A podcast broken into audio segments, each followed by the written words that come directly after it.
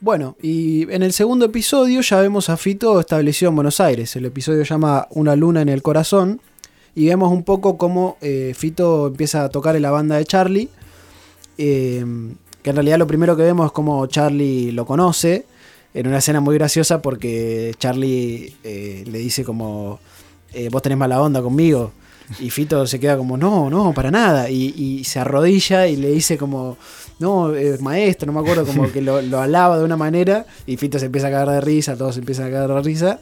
Y ahí lo invitan formalmente a Fito a formar parte de la banda que, que estaba haciendo Charlie para eh, sus discos solistas.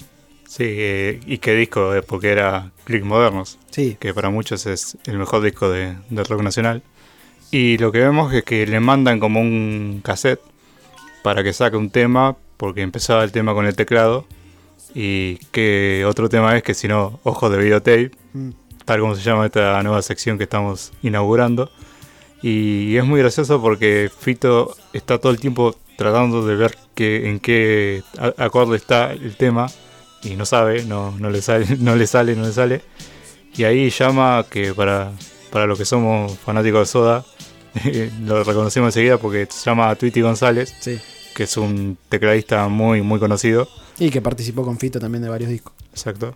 Y que a él le pide ayuda para ver en qué tono estaba, si estaba en Fa o en Fa sostenido.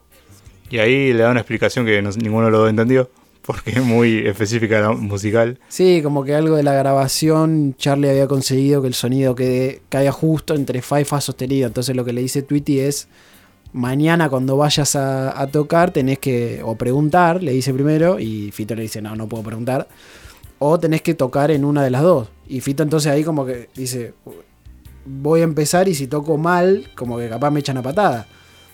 Y entonces ahí hay una escena con mucha tensión que me causa gracia porque es como la tensión a partir de algo que es... eh, que parecería que no tiene tanta atención como es la música, en donde están todos por grabar. Yo no me acuerdo ahí, me parece que Charlie no estaba. No, Charlie no había llegado. Charlie no había llegado, entonces eh, Fabi iba a cantar, porque Fabi era una de las coristas de Charlie. Y Fito está ahí como, bueno, empiezo y empieza a tocar y ahí se ve que, que sí, que le había pegado. Y, y bueno, y hacen Ojos de Videotape que lo canta Fabi Cantilo.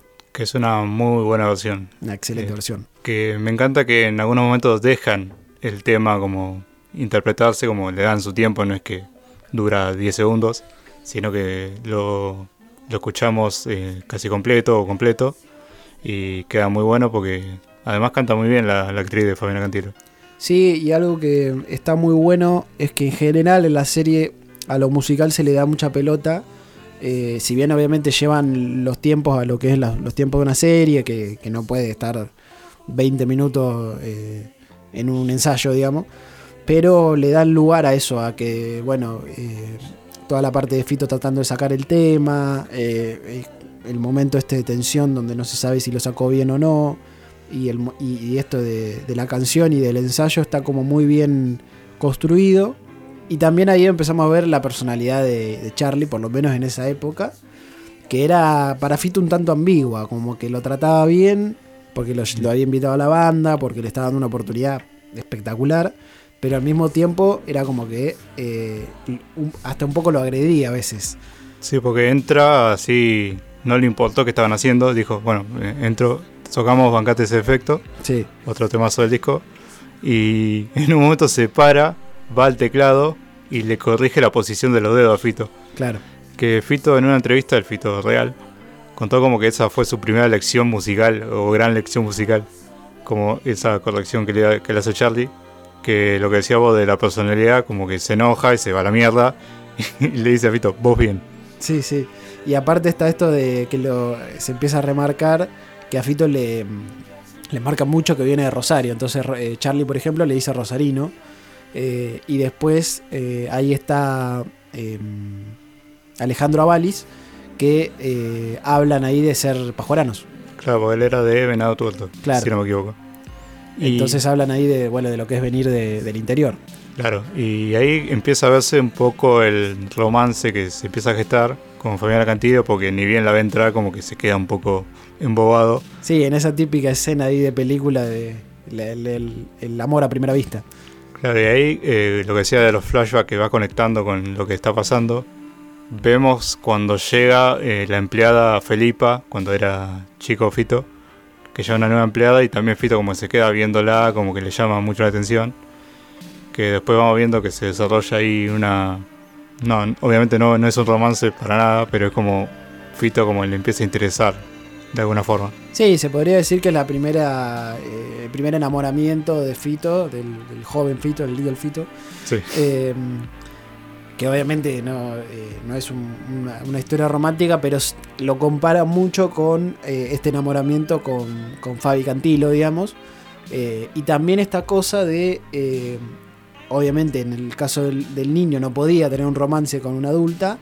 Y en el caso de, de Fito, lo que le está pasando en este episodio es que está frustrado porque Fabi como que está en otra o no le da pelota, digamos.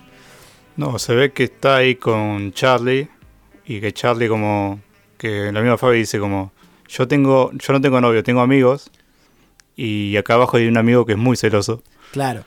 y ahí como que se ve esa tensión y esa impotencia de Fito de quiero estar con esta chica, pero no no se puede. Claro, por eso entonces como que la comparación también es la frustración esa de, de el amor no correspondido o que no, no se puede todavía. Sí, también veo un poco como el podríamos decir despertar sexual de Fito. También, sí. porque la empieza a ver, viste, a la empleada bañándose, un poco creepy, pero Sí, como empezamos a ver eso y que encima cierra como que ella se da cuenta y lo deja entrar. Muy raro, Sí, esa escena muy, sí. muy innecesaria. sí, sí, sí, necesaria. Eh, pero bueno, se ve eso, el despertar sexual, amoroso, afectivo de Fito durante todo el capítulo. Eh, y también se ve un poco esto de la relación que ya está medio eh, cortante o, directamente eh, peleados con su padre. Porque en un momento Fito llama a Rosario. Ahí, bueno, habla con sus abuelas, con su tía.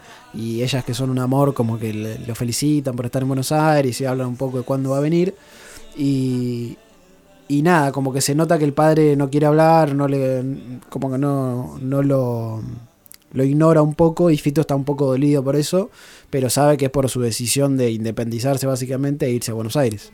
Claro, y sí, una lástima porque después vemos otras cosas que pasa con el padre y como te da cosa de que no hayan compartido un poco ese inicio del éxito de, de Fito que, que igual estuvo marcado un poco con esta relación rara con Charlie porque en la presentación de Chris Modernos está toda la banda que déjame apreciar un poco esta banda porque me parece una locura Sí, es básicamente la selección nacional de, de rock en ese momento. Pues estaba Charlie García, Fito Páez, Fabiana Cantilo, eh, Gonzo Palacios y Daniel Melingo en saxo, Sí. que ya lo hemos mencionado porque tocaron en algunos de los discos que ya hicimos. Y guitarra, batería y bajo eran Guyot y Turri Todd, que después hicieron Hit, otro, otra gran banda de la época. Así que era un tremendo, tremendo bandón. Y lo que pasó en la presentación es que Charlie dijo, Fito toca de espalda. Así Sí. que bu- busquen por favor los videos de, de ese recital, creo que es en el Luna Park si no me equivoco, sí, en el pa- 83. me parece que es en Luna Park, sí. Eh, sí, Fito está de espalda tocando. Sí, y mm, es muy loco porque, claro, le- cuando en la serie, cuando lo ve eso, Fito le dice al otro, eh, como, me, me tocó de espalda y como que le dice, y bueno, Charlie, o sea, Y ya lo dijo Charlie, ya fue. claro. eh, y es muy gracioso porque, claro, empieza a tocar, eh, a Charlie le tiran un, un objeto que no sé qué es, que le tiran, no sé si es un botellazo. Creo que es una botella. Igual eso pasa en un show en Córdoba. Como que ahí muestran que sigue la gira Claro, y en Córdoba ahí pasa eso. Que Charlie se, se recalienta. claro, se recalienta, eh, se baja los pantalones, le muestra eh, el culo a la, a la gente. Y se va recaliente, pero le dice, eh, tocaste bien, Pajuerano, le dice. No, no, le dice, tocaste horrible, pajuerano. Ah, no, le dice tocaste horrible, Pajuanano, claro. y el otro dice, salía acá pelado, no sé qué mierda dice. No, claro, me confundí porque después habla Fito con Fabi y Fabi le dice como si te está diciendo que está haciendo las cosas mal, es como que está haciendo bien, una cosa así. Sí, y después, viste que siempre hacen, después lo concentran una fiesta o una reunión. Claro, por este escándalo lo van a buscar a Charlie y dicen el señor Carlos García y él apunta a otro y dice, no, es él. Claro, Y se lo llevan y va con un vaso de whisky en la mano, re tranquilo, y sube al patrullero. sí, sí, sí. Es y aparte gracioso. es muy gracioso porque después ven a toda la banda ahí como reunidos y están contando ahí como la anécdota de Charlie eh, yéndose ahí en cana, eh, cagándose de risa obviamente, de tremendo personaje que era Charlie en esa época. Claro, y ahí como que con, sin Charlie, Fabi lo invita a la terraza a Fito y ahí empiezan a hablar y, y ahí Fito ya estaba combinando sus temas para su disco. todavía no sabía que iba a ser un disco, pero ya tenía algunos temas, que es La rumba del piano, sí. que es un lindo tema. Y ahí como que mientras ella lo escucha le dice, me parece que me estoy enamorando de vos. Y Fabi le dice, me parece que yo también me estoy enamorando de usted. Que eso no, no lo marcamos, pero Fabi como que siempre lo trata de usted, a Fito que es un Fabi, eh, Fabi Real, contó que nada, que era, ella trataba en realidad así a la familia, porque decía que, que a los más cercanos los trataba de usted. Eh, eso lo tomó la actriz, mi carrera, para, eh, para darle una característica ahí al personaje de, Fabi. y ahí se empieza a ver esto de que lo, lo, trata de usted. Y también se ve otra cosa muy interesante el personaje de Fabi, que es que está medio como obsesionada con los ovnis. Eh, y que le cuenta un poco a, Fito de, los ovnis y, demás, y, en la charla ahí se ve un poco de eso. Sí, ahí cuando se dicen esto se besan y ahí como que cierra un poco el, el arco romántico que estaban ahí teniendo entre los celos y demás. Así que bueno, esto fue el segundo episodio.